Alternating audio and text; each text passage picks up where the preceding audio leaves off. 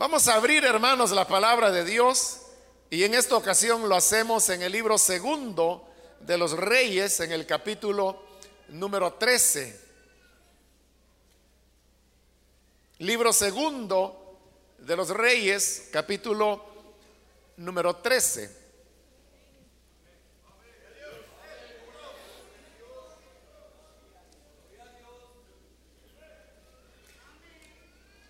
Dice la palabra de Dios en el libro segundo de los Reyes, capítulo 13,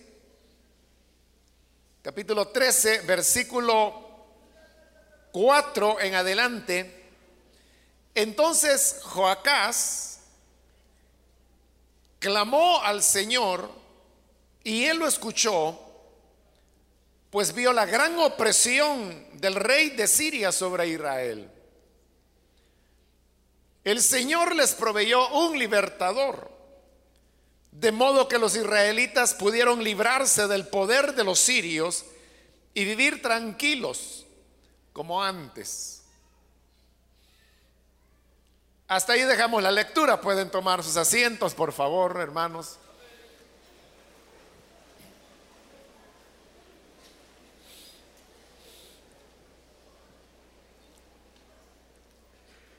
Usted pudo notar en la lectura que acabamos de hacer que reinaba el rey Joacás y este es uno de los reyes que se conocen como los reyes malos, es decir, aquellos que indujeron al pueblo a continuar en el pecado, principalmente el de la idolatría, y eso es exactamente de lo que se menciona en este pasaje sobre Joacás, que él fue un rey que perseveró en los pecados de Jeroboam, que fue el hombre que inicialmente introdujo la idolatría después de el reinado de David y de Salomón. Pero siempre que el pueblo de Israel desobedecía, Dios trataba con ellos dándoles una, una lección, podríamos decir. Y es que normalmente se trataba de, de pueblos que les atacaban y entonces los sometían a una dura opresión. Eso fue lo que ocurrió en la época de Joacás, que vinieron los sirios, también conocidos como arameos, y estos fueron los que invadieron en esta oportunidad a Israel, los destruían, los explotaban, eh, todo lo que Israel cosechaba o pudiera obtener de la tierra como metales, pesca, artesanías, eh, todos estos elementos eran robados y así es como Israel se mantenía en una situación permanente de pobreza, de opresión y de humillación delante de sus enemigos. Esto duró varios años y fue por causa de Joacás haber inducido al pueblo a la idolatría y no haberles enseñado lo correcto que era que volvieran al Dios que los había libertado y había hecho de ellos una nación. Pero después de varios años y de sufrir ya las consecuencias de lo que significaba estar bajo la opresión y haberle dado la espalda a Dios, es cuando Joacás finalmente se da cuenta que esperanza solamente hay en Dios y que los ídolos no le podían ayudar. Y entonces es cuando hay en él un gesto a través del cual se vuelve al Señor. Y así es como leímos en el versículo 4, que dice que Joacás clamó al Señor. Y como eso es lo que Dios quiere del ser humano, que se arrepienta y se vuelva a Él. De cuando Joacás se vuelve a Él, Dice que el Señor lo escuchó, porque el Señor vio la gran opresión del rey de Siria sobre Israel. Dios sabía la opresión que Israel vivía y Dios quería libertarles. Pero no les iba a libertar mientras ellos continuaran sirviendo a dioses paganos o a ídolos. Pero hoy que Joacá se ha vuelto a él, lo escuchó. Y el versículo 5 nos dice que por eso el Señor les proveyó un libertador. De modo que los israelitas pudieron librarse del poder de los sirios. E, esa frase de este versículo 5 que acabo de leer es todo lo que la Biblia dice de qué fue lo que ocurrió. Dice que Dios les envió un libertador que los libró de la opresión de Siria y así Israel volvió a tener paz como la había tenido antes. Eso es todo. Lógicamente, cuando uno lee una descripción o un relato de una liberación tan breve como esa, hay varias preguntas que uno se hace. Y la primera pregunta que uno se hace es, ¿quién fue ese libertador? Porque así dice nada más. El Señor les proveyó un libertador de modo que los israelitas pudieron librarse. Pero ¿quién era ese libertador? ¿Cómo se llamaba? Esa sería, para mí al menos, la primera pregunta. ¿Quién era el libertador? Pero luego también surgen otras preguntas que serían, ¿y cómo fue la liberación? Porque se habla de un solo hombre, un, solo libertador. Entonces, ¿cómo hizo esa sola persona para liberar a Israel de una nación poderosa como lo eran los sirios? Entonces, ¿qué pasó? ¿Cómo fue la liberación? Lo interesante es que la Biblia no nos dice nada acerca de eso. No sabemos quién era el libertador, cómo se llamaba, de dónde era originario, si era profeta, si era guerrero, si era juez, si era un hombre sabio. No sabemos nada de él. ¿Y cómo fue que se produjo la liberación? Tampoco nos dice ningún detalle la palabra de Dios. Pero la Biblia, hermanos, nos habla y nos enseña no solamente por lo que dice, sino que también por lo que no dice.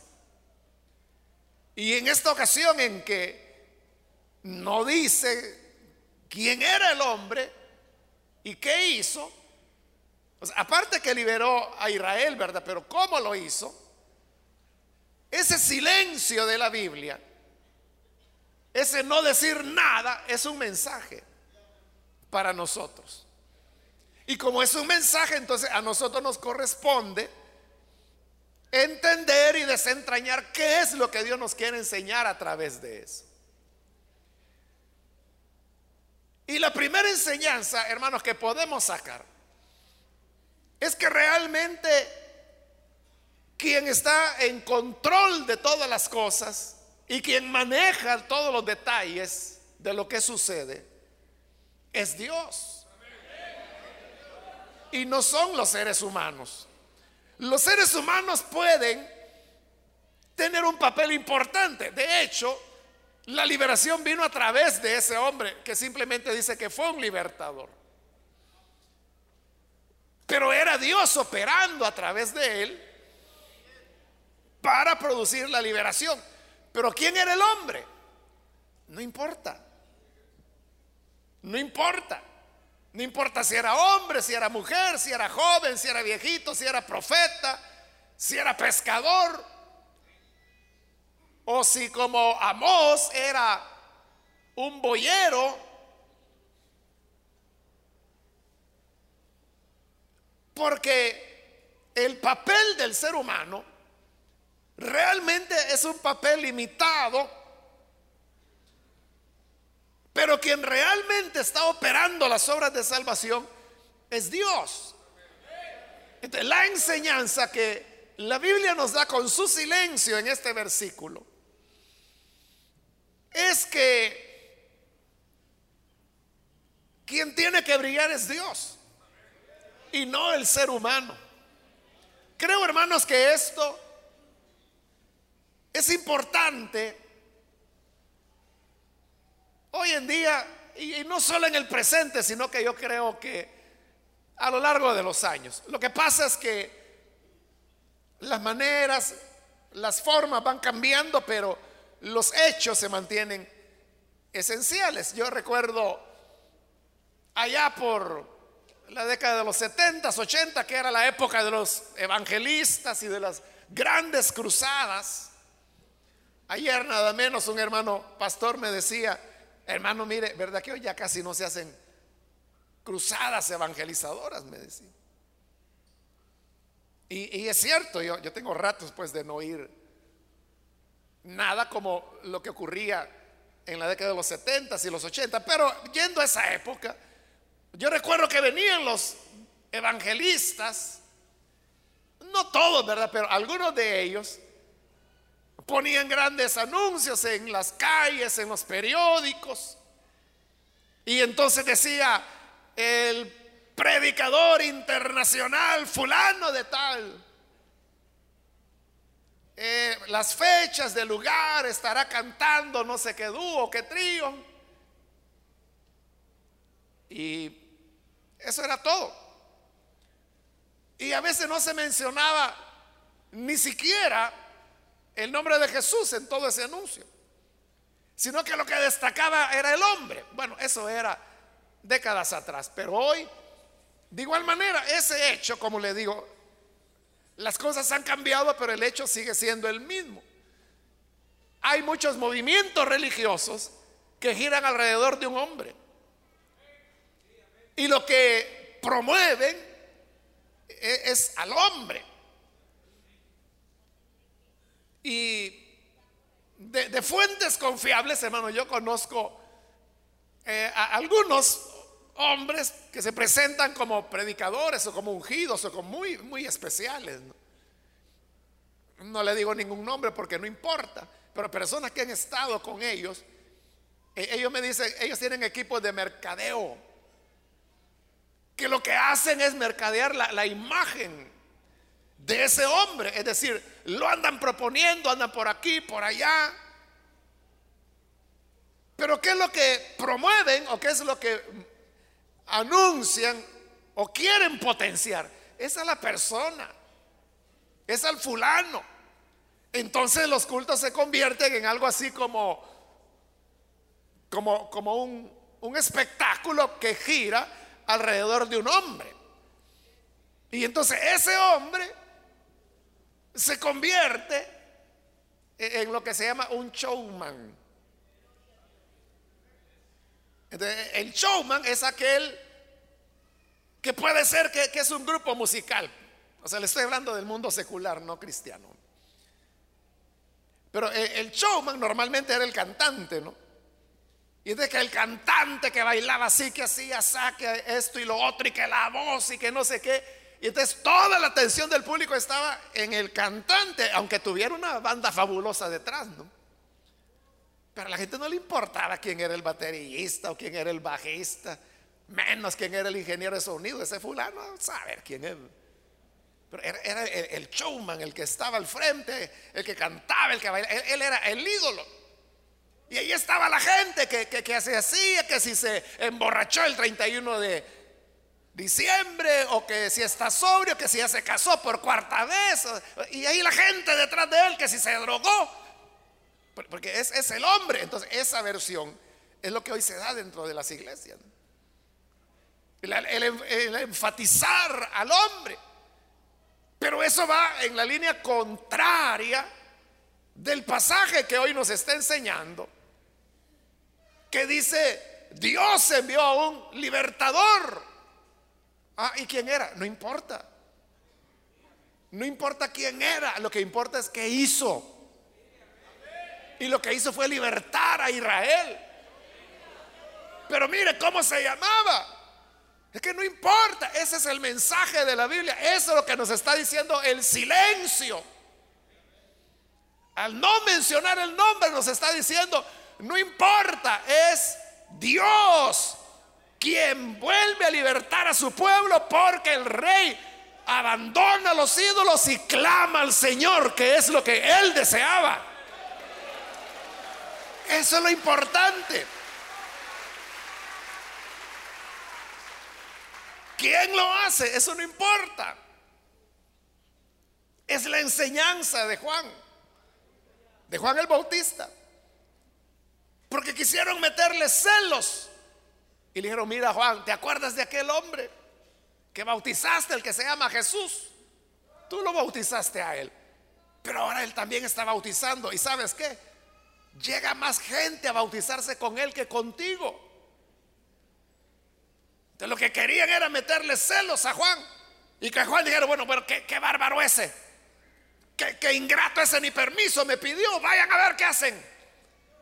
No. Él dijo, qué bueno. Qué bueno. Es que yo para eso vine. Y conviene que Él crezca. En tanto que yo sea como una llama que se va apagando, apagando, apagando. Para que brille solamente Él. No importaba. Pero muchos ven la obra de Dios y la iglesia como, y los privilegios y la predicación y el ministerio, como la oportunidad de poder balancear la baja autoestima que tienen. Que como nunca brillaron en ningún área de la vida. Como hijos fueron bolos. Como estudiantes una botella de flor de caña tenían que llevarle al maestro para que le aprobara las materias. O sea, fracasados en todo sentido. No pueden ni escribir su nombre. Entonces, e, en la vida son nada. Dice, aunque sea de pastor, me voy a meter. Y se meten. Pero como tienen un problema grave de autoestima, entonces ellos desean sobresalir. Y quiere que la gente lo vea con admiración. Admiración que nunca pudieron ganarse por, sus propios méritos, porque no los tienen. Y el problema es que ellos se tragan su cuento. Y entonces creen que son alguien cuando la palabra del Señor dice que cada uno debe considerar a los demás como superiores a sí mismo. Pero ellos están haciendo lo contrario, se sienten superiores a los demás. Sienten que ellos tienen una unción especial sobre sus cabezas que nadie la tiene. Pero en la obra de Dios no es así. lo ideal debería ser el modelo del Espíritu Santo. ¿Por qué cree usted que el Espíritu Santo casi ni sabemos de él? ¿Por qué cree usted que no hay cantos para el Espíritu Santo? Hay muy pocos, ¿no? En relación a los que hay para Dios y los que hay para el Señor Jesús. Porque esa es la función del Espíritu Santo precisamente. Cuando Jesús habló del Espíritu Santo que vendría, Él dijo, Él no hablará de sí mismo, sino que repetirá todo lo que yo he dicho. Entonces la función del Espíritu no es Él venir a tomar el protagonismo. La función del Espíritu no es, aquí estoy, señores, adórenme a mí. No, la función del Espíritu es decir, mírenlo a Él, miren al que murió en la cruz del Calvario. Él es el Salvador. Clamen a Él, alábenle a Él. Él es el Señor de la iglesia. Entonces vea qué paradójico. Porque las iglesias donde lo que se quiere hacer es poner en el trono al Espíritu, son las iglesias más contrarias al Espíritu. Porque el Espíritu no quiere estar en el trono, no fue enviado para eso. ¿Sabe lo que el Espíritu le diría a esas iglesias? Apártense de mí, Satanás. Porque no tienen la mirada puesta en las cosas de Dios, sino que en la de los hombres. Porque ¿cuál es la misión que Dios le dio al Espíritu? No que Él esté en el centro y que Él sea el centro del culto cristiano y que los creyentes estén dependiendo o adorando y colocando siempre como el rey al Espíritu. La misión que el Padre de Dios exaltar al Hijo, que sea el Hijo el adorado. Por eso es que usted puede ver en la Escritura no hay nunca un reclamo del Espíritu diciendo, ¿y por qué no me adoran? ¿Y por qué no me mencionan? Es que ese es su papel precisamente, pasar desapercibido y que la gente vea a Jesús y ame a Jesús, imite a Jesús, empoderarlos para que sean seguidores y discípulos de el Señor Jesús. Esa es la labor del Espíritu. Por eso le decía, el modelo ideal para todo creyente, para el líder, para el supervisor, para los ministros del Evangelio, es el Espíritu. Es decir, pasar totalmente desapercibido. Y que sea el Señor el glorificado. Como acá. Como acá. El Señor les proveyó un libertador de modo que los israelitas pudieron librarse. ¿Y quién era el libertador? A saber. Pero lo que dice es que el Señor les proveyó el libertador. O sea, no importa si la cuchara era de lata o si era de plástico. Lo importante es quién la dio. Y quien la dio fue el Señor. Gloria a Dios. Por eso yo le decía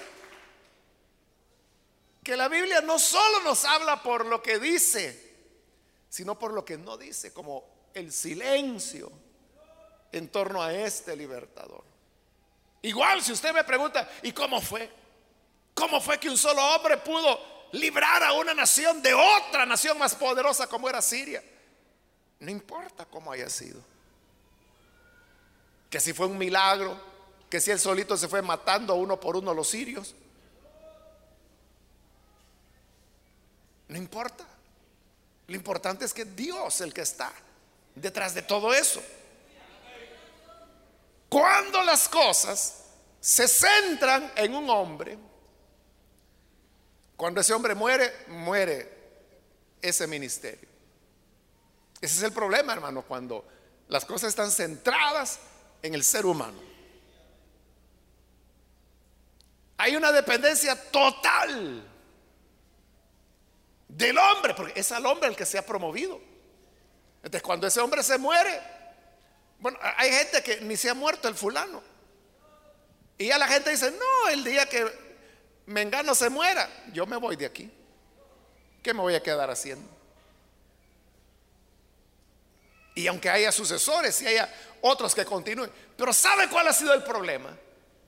Que no se presentó como obra de Dios, se presentó como la obra del fulano. Y si el fulano, se murió, ya, ya no, ya estuvo, se acabó la obra. Y en muchos casos es cierto. Pero es porque todo lo hicieron alrededor de un hombre. Entonces, el centro, hermanos, debe ser el Señor. Pero vea, hay algo más aún. No lo leí, pero lo voy a leer ahorita, el versículo 6. Ya después de que tenían la liberación y habían vivido tranquilos. Dice el versículo 6, sin embargo, siguieron el mal ejemplo de la familia de Jeroboam y no se apartaron de los pecados con que estos hicieron pecar a Israel. Y hasta dejaron de, en pie la imagen de la diosa Aserá que está en Samaria. Es decir, que el volverse dejó a casa al Señor para pedirle ayuda fue una cosa temporal. Porque cuando fueron liberados a través del libertador anónimo. Volvieron al pecado. Pero ahí hay otra, otra lección importante.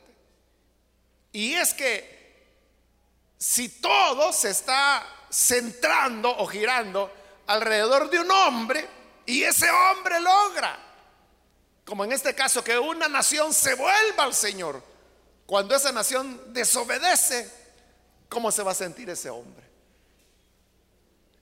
Se sentirá frustrado, se sentirá quizás hasta que le pagaron como no merecía. Y podrá decir, yo tanto que luché para esta gente, para que se enderezaran. Y cuando se enderezaron, Dios los bendijo. Y ahora que ya están bendecidos, vuelven otra vez a pandearse. ¿De cómo se va a sentir esa persona? Como que todo, todo su esfuerzo de la vida quedó en nada. La persona se siente frustrada. ¿Quién quedó frustrado aquí, hermanos, a leer esto, este relato? ¿Quién fue el que llevó a la decepción? A saber, ¿verdad? Como no sabemos quién era el libertador, no sabemos quién. Pero ese es el punto.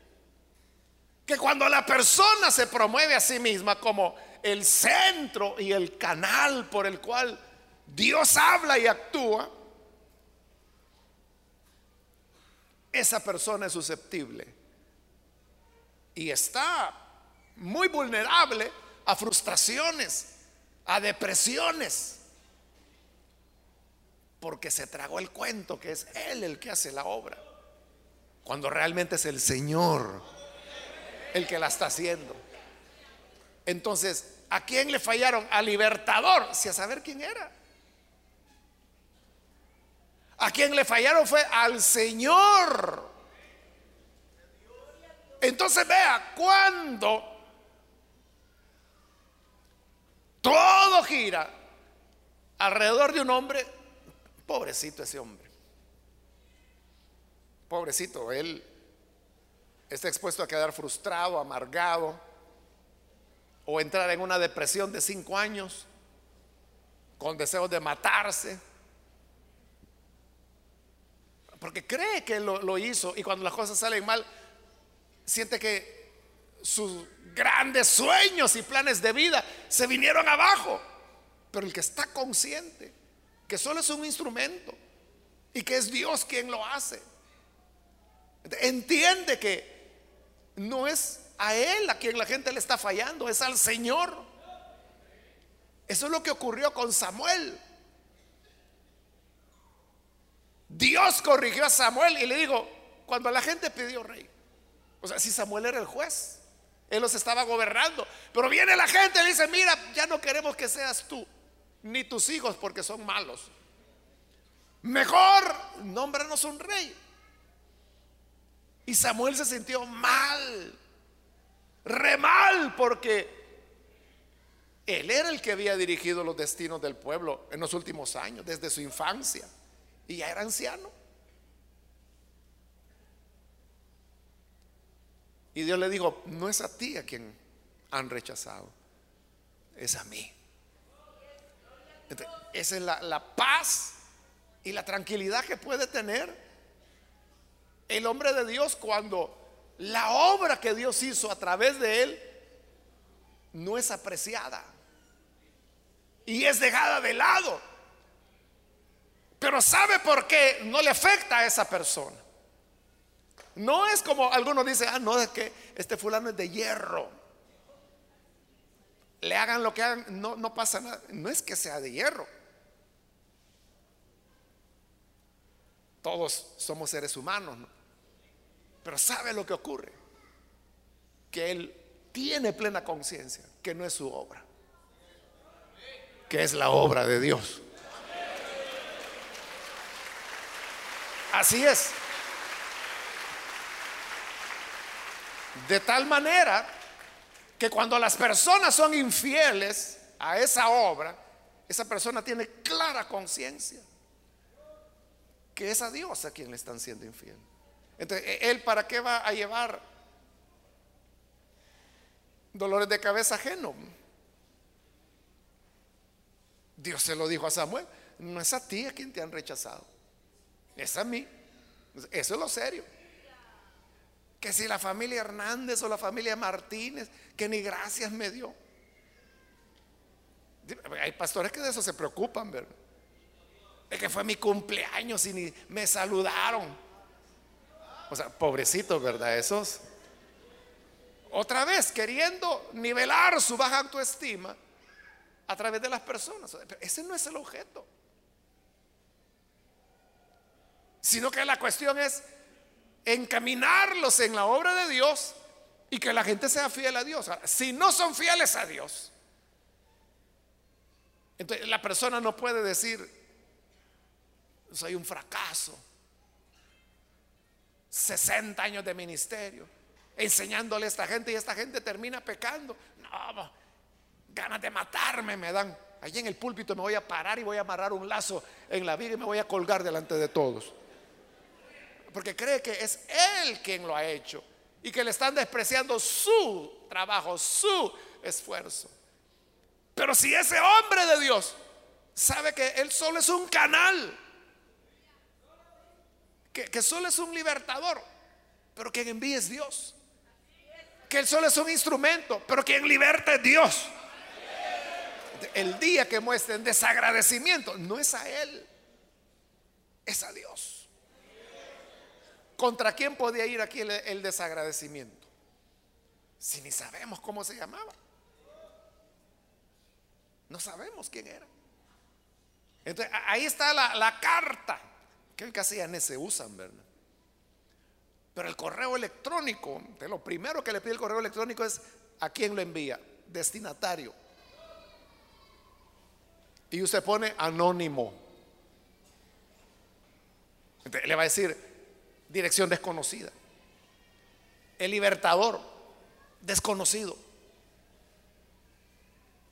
Bueno, anónimo otra vez. Ponga una dirección real, le va a decir. No la puede enviar. ¿A quién le va a enviar la carta de quejas? Si es a Dios. ¿A quién le han fallado?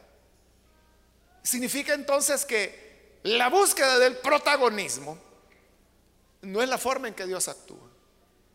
Y la búsqueda de protagonismo, las personas que están muy preocupadas con su imagen.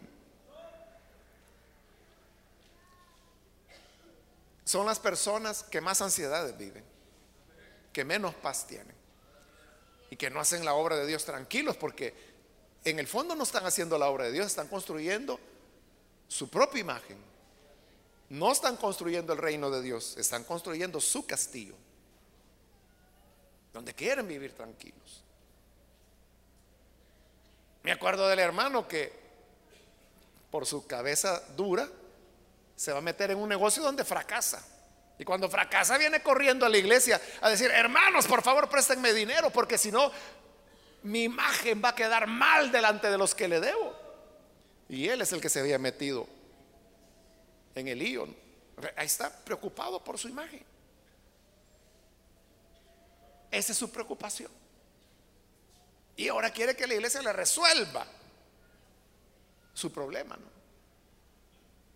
Entonces quiere a Dios a su servicio, al servicio de su imagen. O sea, esa persona nunca va a tener paz, siempre va a andar amargado, inconforme.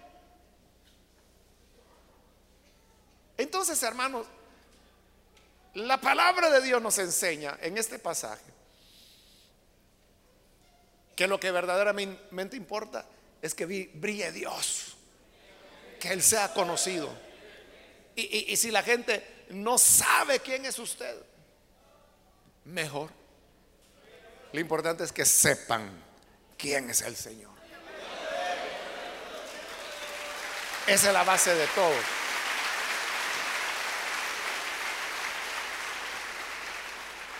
Llegaron los fariseos porque Juan estaba causando una conmoción pública. Te llega donde Juan el Bautista y le dice, ¿eres tú Elías? Y Juan dijo, bueno, pues así anda diciendo la gente. Yo no sé, pero la gente así dice. ¿Eres tú el Cristo? Bueno, yo nunca lo he dicho, pero ustedes lo están diciendo. Me imagino que por algo lo dicen. No fue así. Él no estaba preocupado de su imagen. ¿Eres tú Elías? No, no lo soy. ¿Eres tú el Cristo? No, no lo soy. ¿Eres tú el profeta? No, no lo soy. ¿Y entonces quién eres? Porque alguna respuesta tenemos que llevar. ¿Quién eres? Y Juan dijo, ¿saben quién soy? Soy la voz. La voz. ¿Cómo que la voz? La voz. Y así te puso tu papá. No, soy la voz. ¿Y qué dice la voz? Pues la voz lo que dice es, arrepiéntanse y preparen el camino para que la gloria del Señor se manifieste. No hablaba de él, hablaba del que venía detrás. Y él decía, miren, en mí no se fíjense, fíjense en el que viene detrás que yo no soy ni digno de llevarle las sandalias. Yo apenas bautizo con agua, pero el que viene tras mí bautizará con Espíritu Santo y fuego. Ese es el de verdad.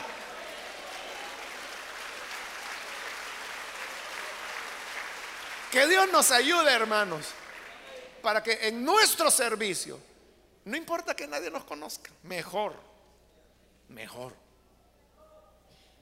pero que el nombre del Señor sea conocido. Vamos a orar, vamos a cerrar nuestros ojos. Y ahora quiero hacer una invitación para las personas que todavía no han recibido al Hijo de Dios, pero usted ha escuchado hoy la palabra y se da cuenta que el buen Salvador vino para ofrecernos un camino nuevo en donde el orgullo humano es dejado de lado y donde es la gracia de Dios la que resplandece. ¿Hay algún amigo que por primera vez necesita venir para entregarse al buen Salvador? Ahí en el lugar donde usted está, yo le animo para que levante su mano, póngase en pie, en señal que desea recibir al Hijo de Dios y vamos a orar por usted cualquier amigo o amiga que es primera vez que viene al buen Salvador, puede levantarse, ponerse en pie. Queremos orar por usted. Venga, hoy es el día cuando el Señor Jesús le está invitando. No deje pasar la oportunidad. Solamente tiene que venir a Él. Nosotros oraremos por usted. Y al orar, la gracia de Dios le perdonará, le dará vida nueva. Usted tendrá una nueva dimensión para servir al buen Salvador. Necesita hacerlo, póngase en pie. Venga. Hoy es su día, es su oportunidad para que la gracia de Dios le alcance. ¿Hay alguna persona, algún amigo, amiga que necesita venir al buen Salvador? Póngase en pie, por favor. Vamos a orar. Acá hay una persona, Dios la bendiga, bienvenida. Alguien más que necesita venir. Puede ponerse en pie. Queremos orar por usted. ¿Hay alguna otra persona?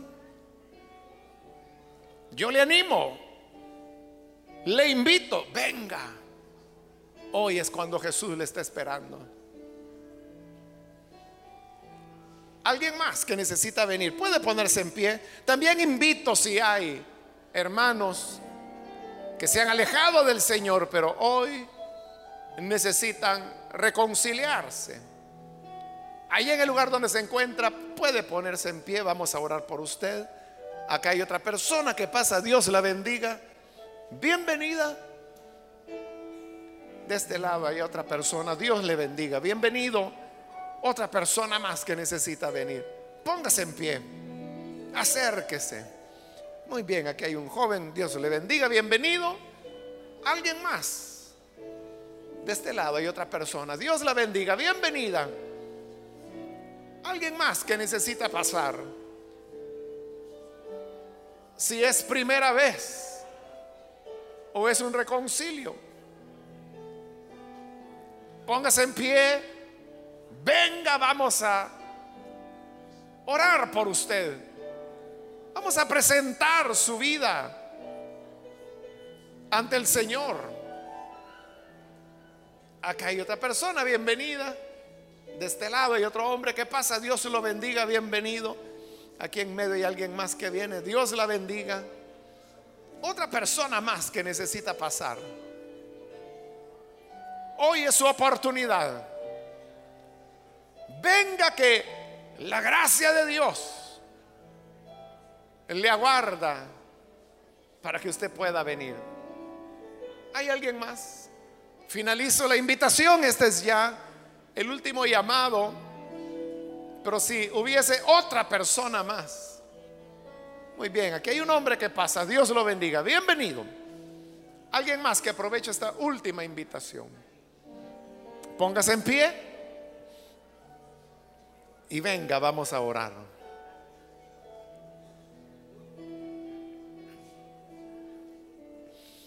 A usted que nos ve por televisión también le invito para que se una con las personas que están aquí al frente. Ore con nosotros para que la gracia de Dios le cubra. Señor, te damos las gracias por cada persona que está aquí al frente. También te rogamos por aquellos que a través de televisión, de radio, hoy están abriendo sus corazones para creer a tu palabra. Hemos entendido, Señor, el mensaje que eres tú quien debe brillar. Eres tú quien debe llevar todo el protagonismo. Pues nosotros no somos nada más que humanos, canales e instrumentos por los cuales tú haces la obra de Dios. Gracias Señor. Ayúdanos a ofrecerte un servicio humilde, sencillo, en el cual no busquemos nuestro protagonismo, sino que tu nombre sea dado a conocer, sea alabado y sea exaltado. Por Jesucristo nuestro Señor lo pedimos. Amén.